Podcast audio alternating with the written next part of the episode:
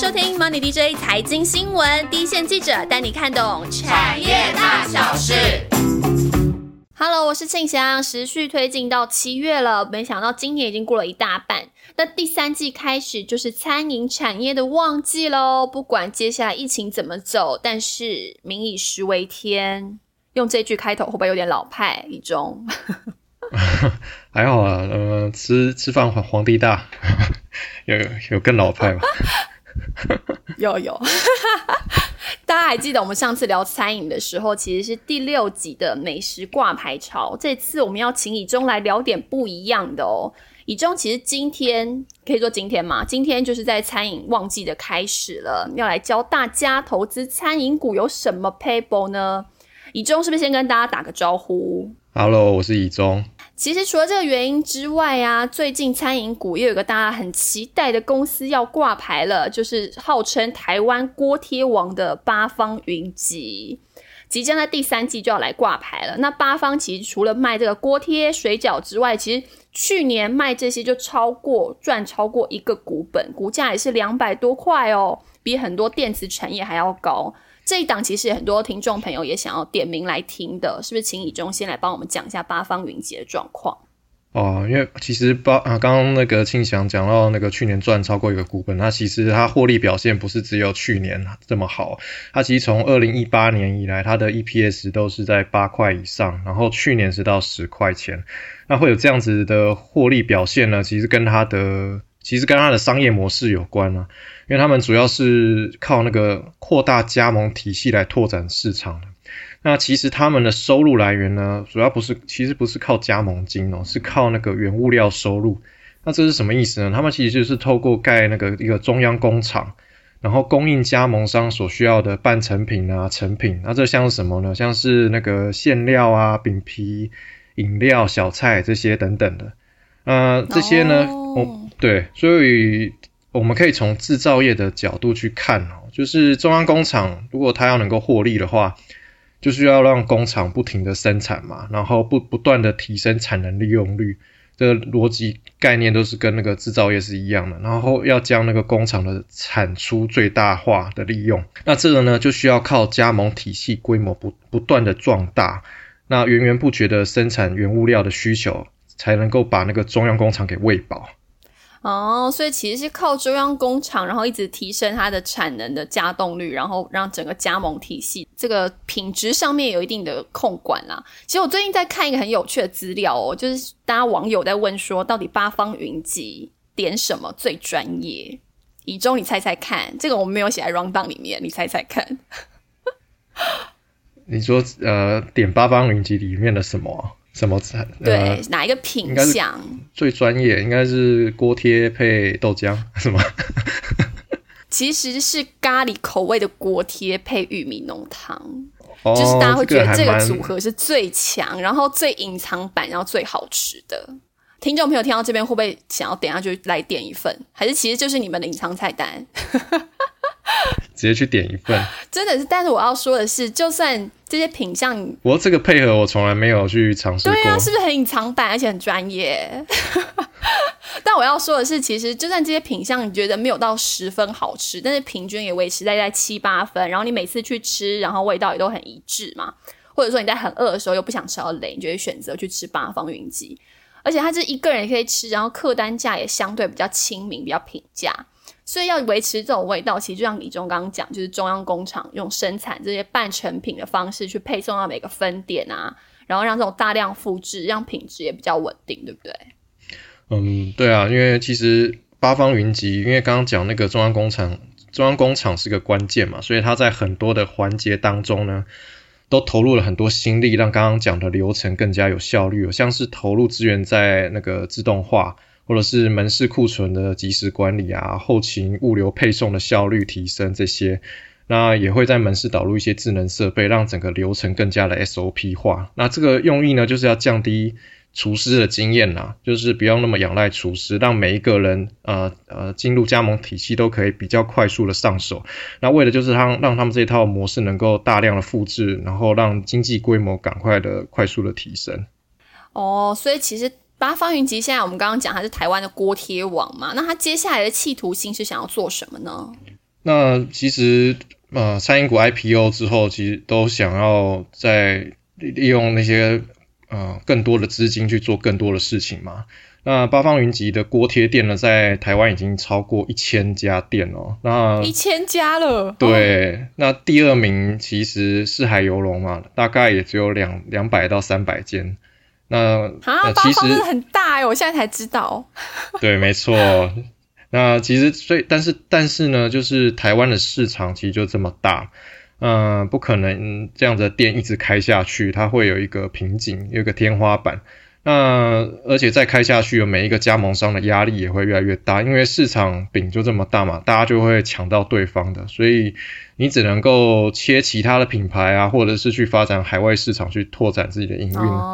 那其实八方云集这几年在发展，应该大家路上慢慢的可以看到那个凉色和排骨，就是他们切的另外一个品牌。那这是做那个排骨便当的市场啊。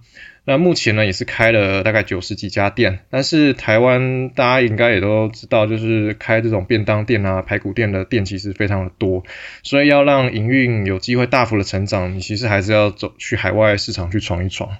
哎，梁社和排骨刚开始真的很红哎，也是那种很 SOP 化的经营方式，就在店外就可以按他那个机台就可以点餐的嘛，真的很快速。但八方云集真的是把很多台湾人爱吃的东西，是不是都包下来？就是水饺啊、锅贴、又排骨便当的。对啊，其实呃，八方云集模式在台湾市场已经很成功了嘛，所以呃，他们想要把这样的模式呢，就是复制到美国。他们下一个是比较看重或者是想要积极切入市场是美国。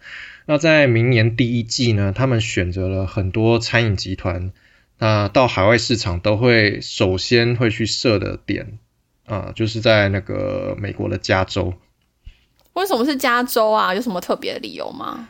那因为呃，加州它的华人其实很多嘛，呃，所以你在切入一个很陌生的市场，然后加州就会很适合作为作为一个那个试水温的一个地区啦。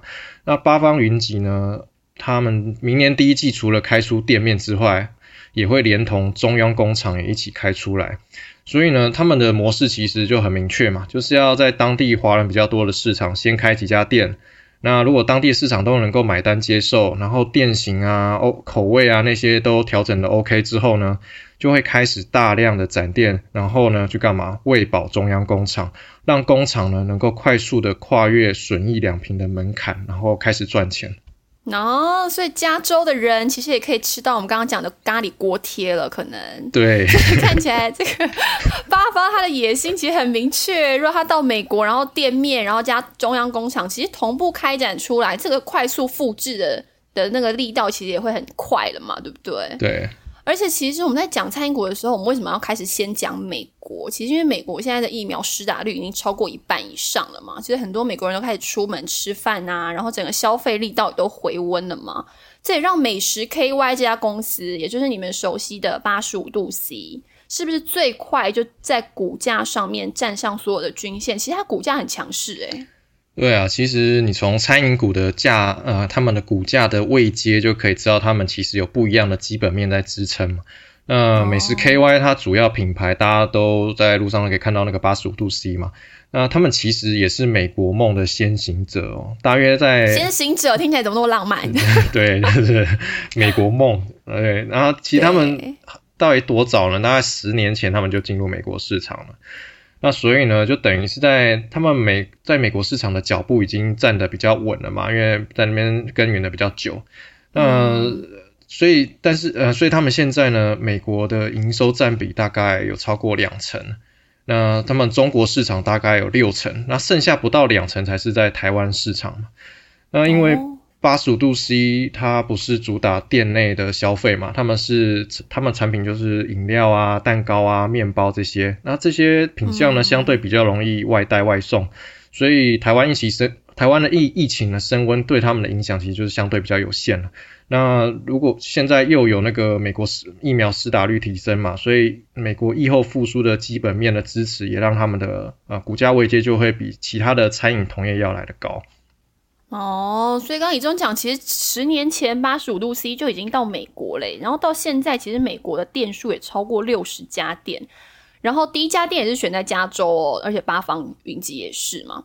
其实我看到一个很有趣的，就是美食 KY，就是八十五度 C，在苹果的总部，就是 Apple 的总部旁边也有一个店，就是它算是一个苹果的供应链。对，它是它也是瓶盖股。但是对 对，然后而且他们就是可能会不会在里面遇到库克，就也在也在吃一个黑森林蛋糕，会不会？有可能哦。但是其实他刚刚提到的就是美国的先行者嘛，那他一开始的模式是怎么样呢？那相较于刚刚提到的八方云集才正要进入美国嘛，那美食 KY 呢，其实已经在美国摸索出一些商业模式了。那他们其实呢，他们在进入美国的前五年呢，还没有建立中央工厂，所以他们等于是等于是在台湾的上市贵公司当中，呃，应该说。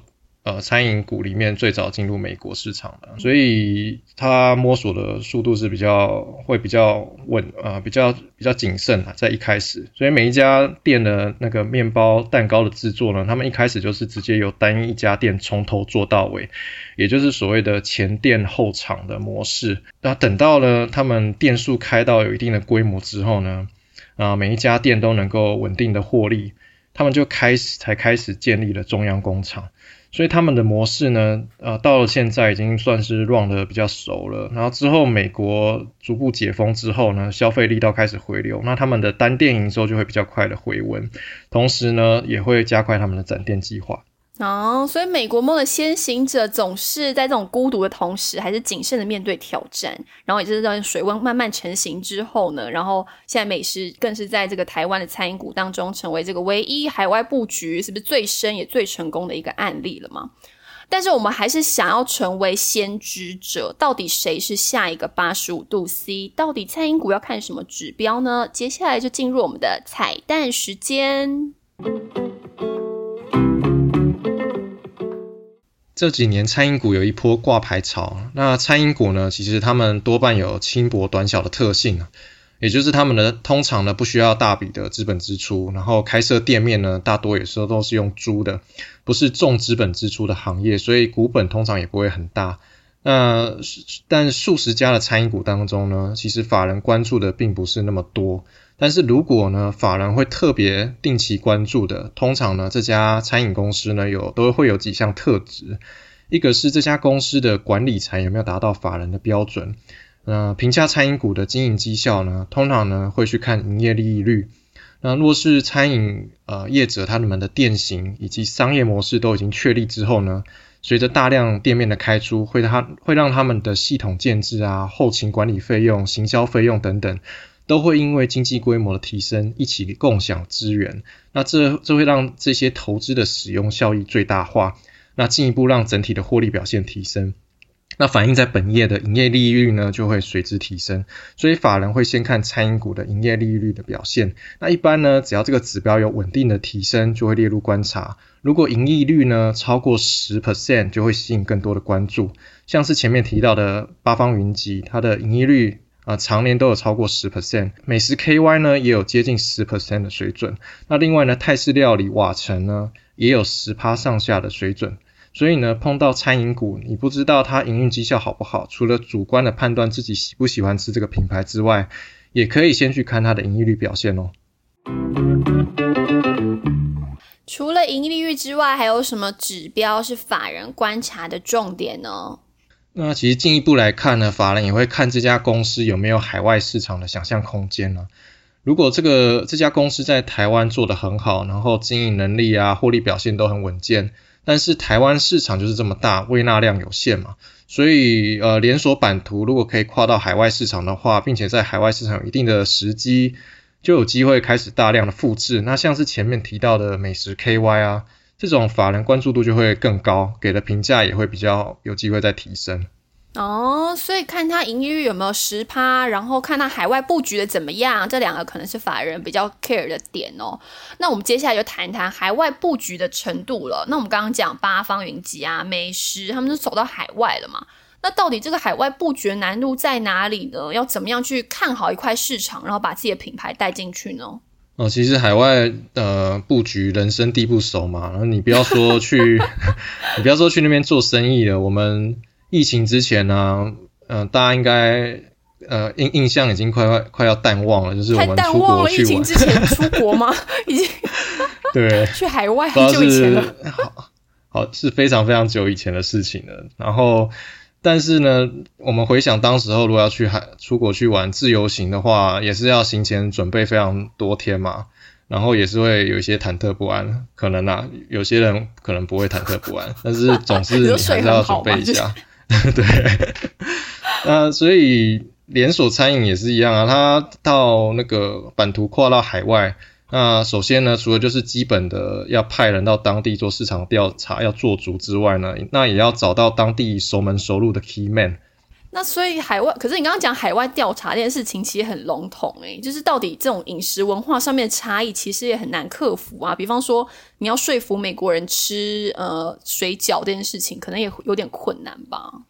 呃，对，所以很多餐饮公司去海外考察呢，会直接可能会做品牌的双向输出输入了。那这是什么意思呢？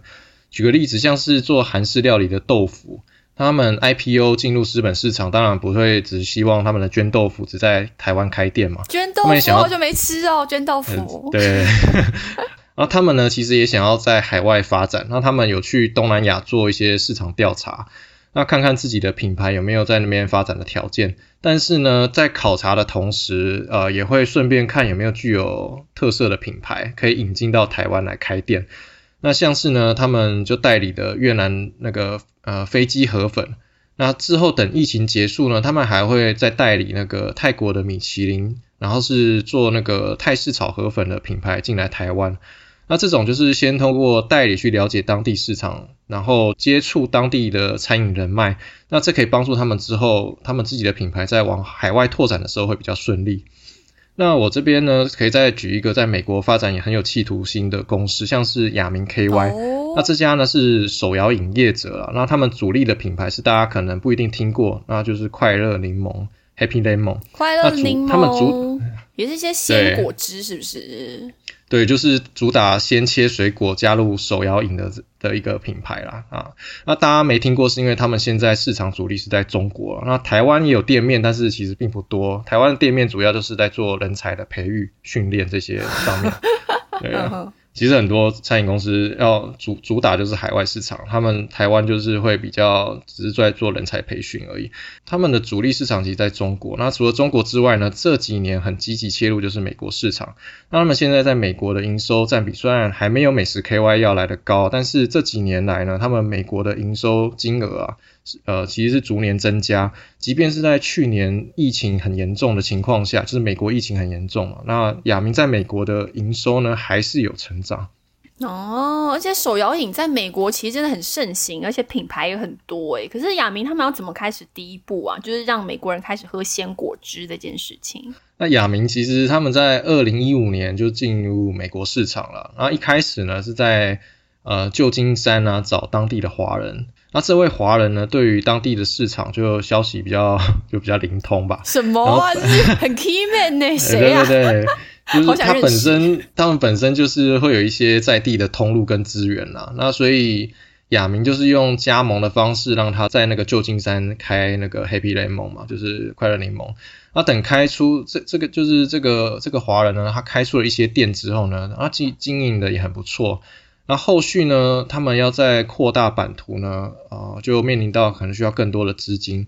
那这时候呢，亚明就看，就是因为他们这个华人已经发展的蛮成熟的嘛，然后合作也有默契了，所以就再跟他进一步谈合资，然后就挹注更多的资源把市场做大。所以现在呢，亚明大概美国有大约八十间店，那今年呢，他们目标是要突破一百间，那明年他们是预计要再破两百店。这个华人真的太关键了吧！就是让亚明整个切入美国的市场诶。但是这种跨海，然后要管理这么多门市，你刚刚说他可能明年要两百间嘛，可要怎么管理会是比较好的方式啊？因为其实海外开店通常会有直营嘛，或者是采取加盟，或者是有合资直营，很多种方式啊。那有人会说哪一种方式会比较好呢？其实不一定，那这要看你拓展策略以及你的管理方式呢。那就以美食 KY 来说，他们去美国几乎都是直营展店，没有开放加盟。那这个好处呢，就是你每一家店都是直接的掌控，所以呃，你对那每一家店的状况的掌握度都是很直接的。那相对的呢，就是所有的风险都要自己承担，而且是因为风险都要自己担嘛，加上就是海外市场，所以展店的速度通常也会比较慢，因为你会考量的比较多。那相对的呢，呃，采取加盟展店速度就一定是比较快的。那加盟的模式常常就是收取加盟金、权利金，还有原物料收入嘛。所以快速放出加盟之后呢，刚刚讲的那些收入就会很快的提升。那厂商呢也不用承担装潢啊、设备啊、租金啊这些压力。不过相对的，你的管理就要格外的小心。对啊，万一中间忽然发生什么事？对，那我可以举个例子，像刚刚提到的雅明嘛，他们在。美国拓展就是比较是采取比较多的是加盟啊，那他们要怎么管理加盟商呢？那除了就是那个 ERP 系统要做的很完善之外，他们有建立一些系统，他们他们是叫做舆情系统，舆情系统，你说舆论的 舆，哎对对，舆论的舆。然后像是在两年前呢，他们就是靠这个系统发现呢，他们西雅图那边的门市有人上传了那个，就是有人跟快乐柠檬的合照。但是合照中呢，你就跟那个饮料杯合照嘛，吼。对对对，没错。那这个也没什么嘛。但是他们就发现那个快乐柠檬的杯子啊，不是公司这边提供的。什么？你说加盟主自己去自制的一个杯子，还是怎么样？就是他自己进货啊。所以另外他被发现，对，就被发现了。那其实这还有些其他方式可以去发现啊，就是。他们有系统也可以去统计加盟商的点货率嘛？因为刚刚说原物料就是从总部这边送过去的，所以他们可以从这些点货率呢，发现有哪一个加盟商他们点货率比其他的店还要低非常的多，那就可能少进了几个杯子，对啊，少进了一些料。然后如果是这样的话，他们就有可能是跑料了。那这时候就可以。透过这些系统及时的发现，那这些都是厂商在管理全球门市的一些方法哦，这很有趣诶。所以讲到这边，先帮大家整理一下，连锁餐饮品牌到海外布局是一个扩大营运的关键嘛？那除了刚刚讲市场调查呀，或者关键人物这个 key man 要具备之外。直营或者加盟这种方式，其实要确立下来，然后后续延伸的策略也要确定好。那么最后一步就来谈，那到底要怎么样来扩大这个规模经济呢？对，就是其实海外拓展最辛苦就是前期的那个商业模式的确立了。不过其实呢，确立了之后呢，再复制就会变得比较快。那美食 KY 在刚刚说他们就是其实这些餐饮业者都会先到加州嘛，然后他们在南加州啊设立的，就是在进去五年之后开始设立第一间的中央工厂之后呢，他们随着那个门市的商业模式啊确立之后，然后开始快速的展店，那慢慢的呢就把南加州的工厂给喂饱了，那之后呢他要在他就在往北加州开店。那这时呢，也设立了北加州的中央工厂。那其实就是第一步，你站稳之后呢，后面的步伐就会比较快。海外布局这件事情，对于观察餐饮股真的很重要。那也是这个台湾厂商想要开始打国际杯的一个梦。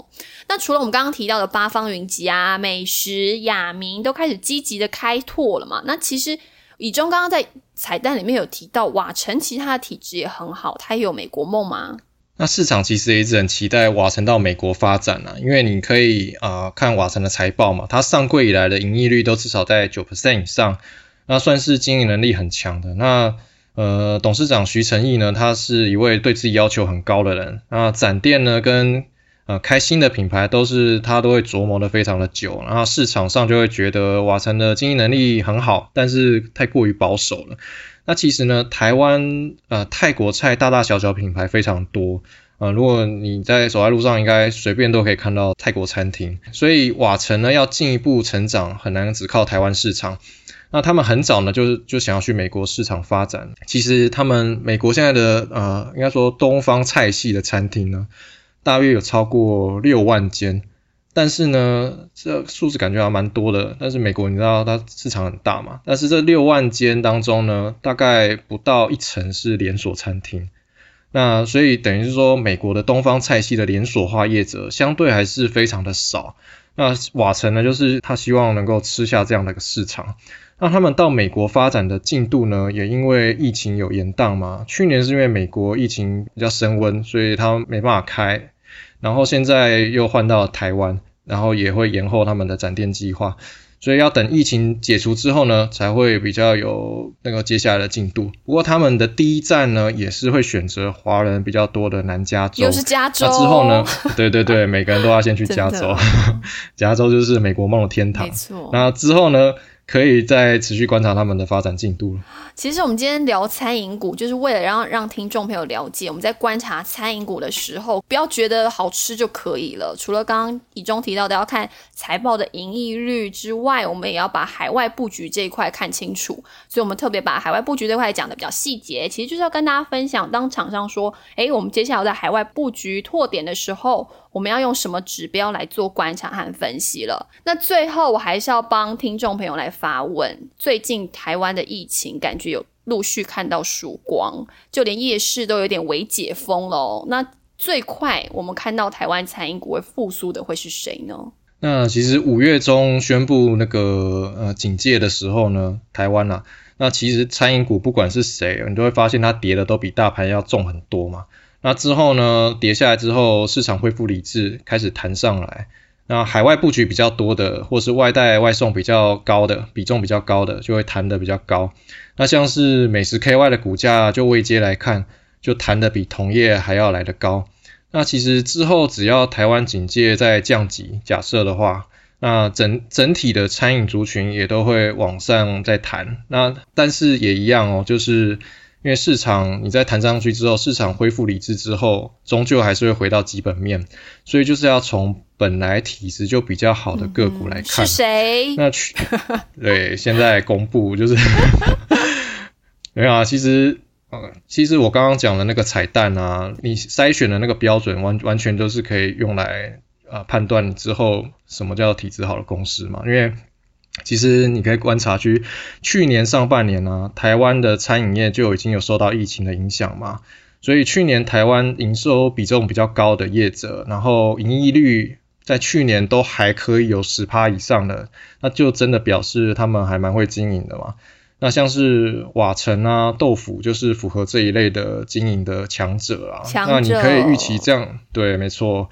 那你就可以预期这样的公司啊，如果接下来能够顺利的度过台湾疫情的寒冬的话，那要马上恢复之前的获利表现就不是什么难事。那另外可以再提到老字号的王品。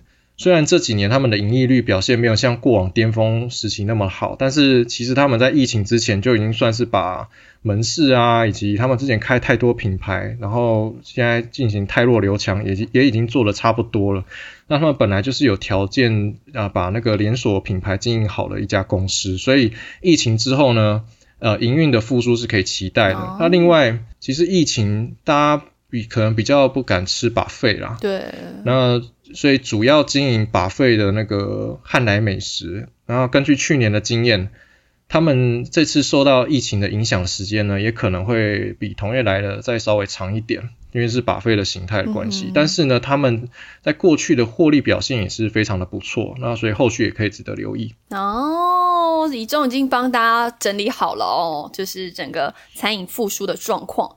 那么今天我们真的是一路从美国复苏谈到海外布局，然后最后帮大家整理了台湾餐饮复苏的这些首选，希望能够给大家满满的收获了。那最后又到我们回复听众留言的时间了，一中。这个时间，对啊，大家都很期待。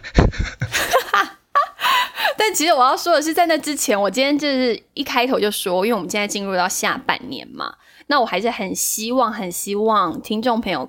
就是在分享这个节目给你的朋友的之外，也想要给大家一个小功课，因为刚好就是下半年开始第一小功课，对小功课会听到这个有点紧张，但其实还好。你是 哦，所以你现在是小老师。我就是想要看他，就是大家这听众朋友，就是听了我们节目这么久嘛，也想想听听看你们在下半年的。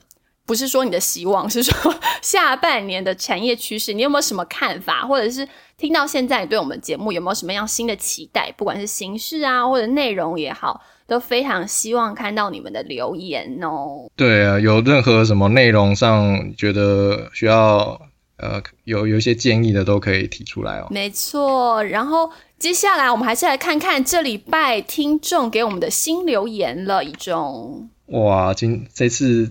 这次应该也蛮多留言的吧？没因为我我稍微看一下，我们在那个 Apple Podcast 有两个新朋友，一个是叫诶该的力，他的标题是太专业，他说每个主持人的声音都很好听。为什么每次我跟你要那个 搭档的时候，都会有人说主持人的声音很好听？这样不好吗？没有很好。然后还有另外一个朋友是 C 哎 C O 嘛，C O 零一一，他的标题是超喜欢。他说我们讲产业讲的浅显易懂，非常有收获，非常感谢。也快点去 Apple Podcast 继续留言给我们支持了。然后最后来看一下的是 YouTube 的部分，YouTube 的部分这最近好像蛮多人喜欢在 YouTube 留言给我们的，你有发现吗？我觉得有明显的在增加诶，之前可能常挂蛋，然后后现在就是常挂常会有蛋，你说四五篇点进去，然后发现留言是零，我们知道内心都会超空虚，想说对，就想说 真的有在听吗？Hello，快点留言跟我们说你们有在听好不好？没错，然后有新朋友也是叫李承安，然后冯霞，然后还有蔡元成也是老面孔了，都给我们很高的评价。我这边在讲 Run J 之前，我一定要提一下，我最近有发现一个新朋友，他也是几乎每一集都有留言，以中你有发现啊吗？就是他每一集的留言都会点出谢谢谁跟谁，就他会点名哦，很可爱。哦，是是哪一位听众？他是 Sh Shelton Shelton 应该是这样念吧？Shelton 你有看到吗？就他会说，呃，谢谢谁跟谁本集的分享，超可爱。就他会把把大家的名字当做就是他的好朋友，你也是我们的好朋友 Shelton。没错，好了，最后还是要讲一下让 J 这一集又是满满的满满的笔记跟满满的鼓励，让我们还是非常的感动。对我看到了，就是大家都是非常的非常的开心，就是看到那么长的留哎、言，这次让 J 讲一个很而且而且很有趣，你说而且他好，而且他很懂我们，懂我们的那个 作业的作业的心生态。而且他说他就是二十分钟的节目，他都要听大概一到两个小时。哦，两个小时，对，发现哦，做完笔记，然后就是真的有学到东西，真的很感人呢。对，没错，其实我们为了准备节目，也是超过两个小时，好吗？好啦，超过了好还有路桃社的新朋友杨，诶、也不是新朋友，就是他每一集几，诶、每个贴文几乎都会回的杨子毅，然后还有黎佳明，还有这个 J Jardway 嘛，就是也是一个英文名字的部分。其实我们贴那个路桃社的贴文的时候，真的很很期待你们在下面跟我们互动。没错，我们都会天天看，而且而且我们常常上去看，就是 看有没有就是有没有新的留言这样子。没错，所以还是希望大家多多留言给我们，也不要忘了我今天给大家的小功课，怎么办？好像有点压力。你这样大家会那个让 J 是会不会写了那个三千字过来？很期待让 J 好不好？还有 Shelton，Shelton，我们记得你了。好啦，今天的节目就到这边告一段落喽。谢谢大家今天的收听，也谢谢以中，好，谢谢大家。拜拜，拜拜。